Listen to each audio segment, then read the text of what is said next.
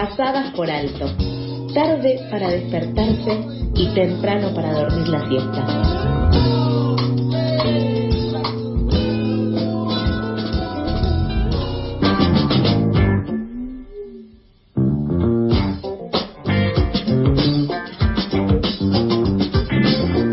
48 minutos pasaron de las 8 de la mañana. Eh, seguimos al aire de FM La Tribu hasta las 9 de la mañana con música, con información y en este caso vamos a hablar de una situación que no nos sorprende tanto. Eh, lamentablemente eh, los distintos centros penitenciarios y comisarías de todo el país muchas veces se dan situaciones de represiones y violaciones de derechos humanos. Justamente esto sucedió el pasado 13 de febrero cuando ocho jóvenes detenidos en el centro cerrado Virrey del Pino fueron violentamente reprimidos por el personal del servicio penitenciario bonaerense. Ante una pelea en el patio, los agentes les dispararon con postas de goma y les agredieron con golpes de puños y patadas. Luego les hicieron firmar sanciones y eh, a algunos los trasladaron a otra unidad penal. Fueron atendidos eh, por médicos días después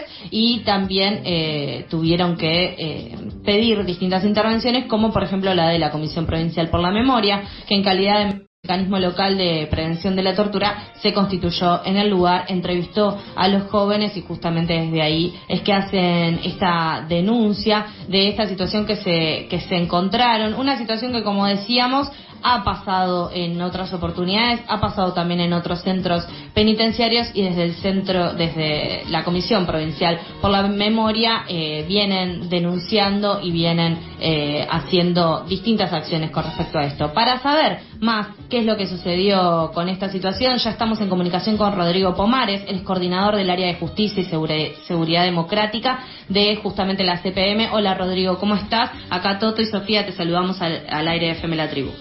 Hola, ¿qué tal? Buen día, ¿cómo estás? Bien, todo bien. Eh, estábamos haciendo una recapitulación de lo que sucedió en este centro cerrado de Virrey del Pino. Si querés contanos con qué se encontraron y, qué caracteriza a, este centro justamente frente a este caso de, violencia del servicio penitenciario bonaerense. Sí, bueno, el, centro tiene una historia, la, podemos repasar si, si tienen tiempo, eh, porque explica gran parte de lo que de lo que ocurrió. Lo, ocurrido tiene que ver con un episodio muy concreto que ocurrió el 13 de, febrero, donde bueno, un grupo de jóvenes que habían tenido una, una pelea entre ellos eh, fue reprimido de manera brutal por el servicio penitenciario, pero para entender tal vez la, toda la gravedad del asunto hay que irse un poco para atrás. el centro eh, fue creado en 2008 y el objetivo de ese centro, que estaba bajo la órbita del organismo de niñez, eh, era supuestamente contener a aquellos jóvenes que cumplían 18 años estando en la órbita de el sistema de responsabilidad penal juvenil, que ustedes saben que, bueno, eh, es el sistema penal que rige para los jóvenes menores de 18 años. Eh, bueno, muchos de esos jóvenes tienen eh, condenas o procesos que trascienden los 18 años y se prolongan, según el caso, por más años. bueno, para, para cumplir con el objetivo supuestamente, ¿no? Para cumplir con el objetivo de la, continuidad del abordaje con la perspectiva de, niñez eh, y garantizar derechos, bueno, se creó ese centro eh, que, lejos de, cumplir con los objetivos, se transformó en una cárcel para, jóvenes. Ya a los 10 días de haber sido este, eh, inaugurado en 2008, lo tuvieron que cerrar, fue clausurado, porque se suicidaron dos jóvenes y hubieron cinco tentativas de suicidio. Y ese fue el, inicio. Después, durante dos años estuvo inhabilitado y en 2010 se volvió a abrir. Bueno, cuando se abrió en 2010 eh, ocurrieron las mismas cuestiones, ¿no? Este, producto del régimen de vida, eh, aparte de las condiciones de detención, eh, seguimos registrando que había situaciones de autolesiones, bueno, tentativas de suicidio, bueno, y eso se prolongó durante mucho tiempo, tiempo en el cual nosotros ya desde el origen, ¿no? Veníamos haciendo presentaciones, denuncias, hicimos un habeas corpus en su momento que fue acogido favorablemente, donde se, se dispuso que había que tomar medidas para evitar lo que era más o menos la, matriz de ese centro, que era una situación de encierro casi absoluta y que no respetaba de ninguna manera las, este, las recomendaciones para el tratamiento de jóvenes.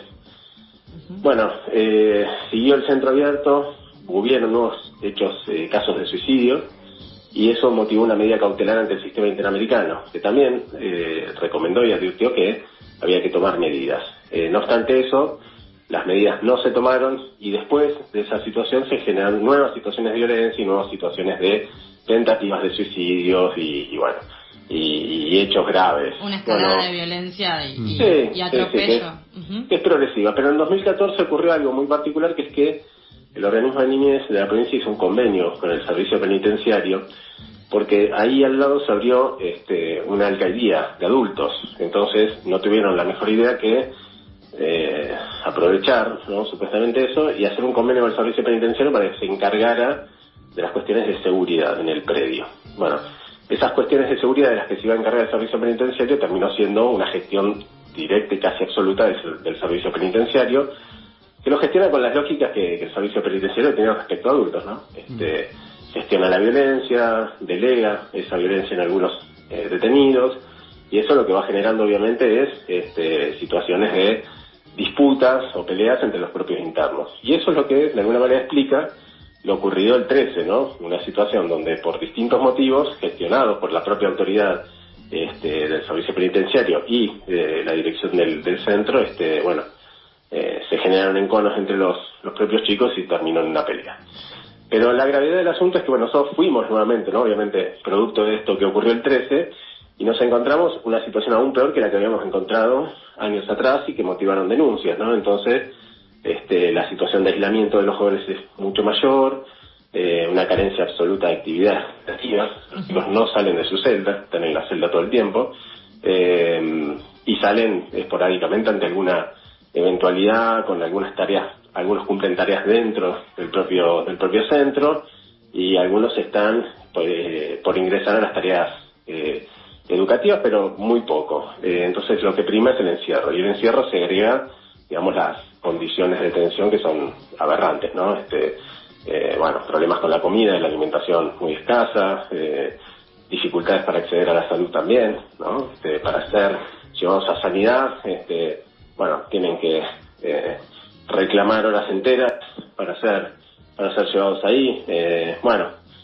situaciones graves que, que se producen dentro de, este centro que nosotros consideramos, no, no ahora, sino hace muchos años, eh, debía estar bajo la órbita exclusiva del organismo de niñez y aparte eh, gestionado en un ámbito completamente distinto al del servicio eh, penitenciario. Bueno, presentamos una vía corpus por todo esto y el viernes eh, nos llevó la sentencia de rechazo de ese habeas corpus por parte del juez de garantías número 2 del joven de este, la matanza, eh, con argumentos eh, que consideramos obviamente muy poco protectorios. Básicamente lo que dice es que como cumplieron 18 años ya no, no les rige eh, la normativa respecto de el tratamiento de jóvenes. Como si hubieran llegado ahí. y, hasta ahí llegaron. Cosa que plantea situaciones muy absurdas. Por ejemplo, un chico que tenga 17 años y 11 meses este, y sea condenado a esa edad, eh, este, pues, recibiría tratamiento como joven por un mes y el resto de, su estadía este, sería tratado como, como adulto, supuestamente.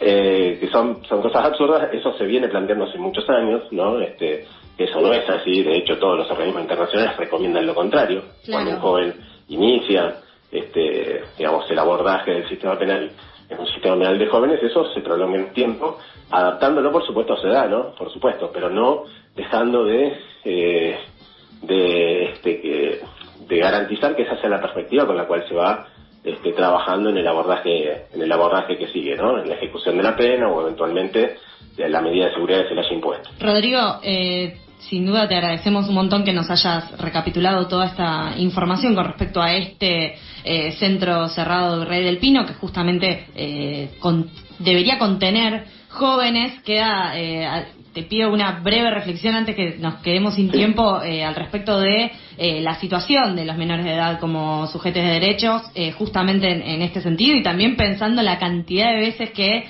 se nos, se nos cruza, se cruzan los medios de comunicación distintos eh, discursos completamente punitivistas que tienen que ver con eh, la baja de imputabilidad y, cuestiones por el estilo y también las condiciones en las que eh, las personas por infringir tal o cual delito pierden además no solo el derecho a la libertad sino otros derechos como en este caso vos nos describiste muy bien.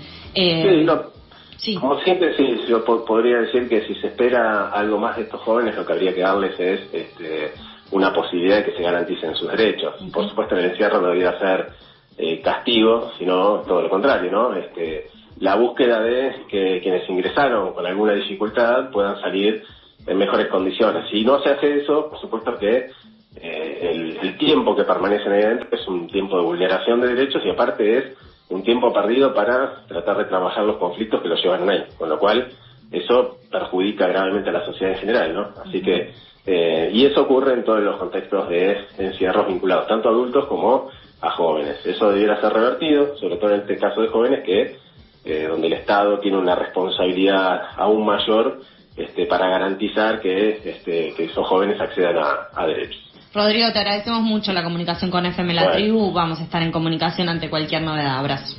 Gracias a ustedes. Pasaba Rodrigo Pomares, coordinador del área de Justicia y Seguridad Democrática de la Comisión Provincial por la Memoria, para contarnos y ponernos eh, al día sobre esta situación de vulneración de derechos y de violencia institucional por parte del Servicio Penitenciario Bonaerense en el Centro Cerrado Virrey del Pino.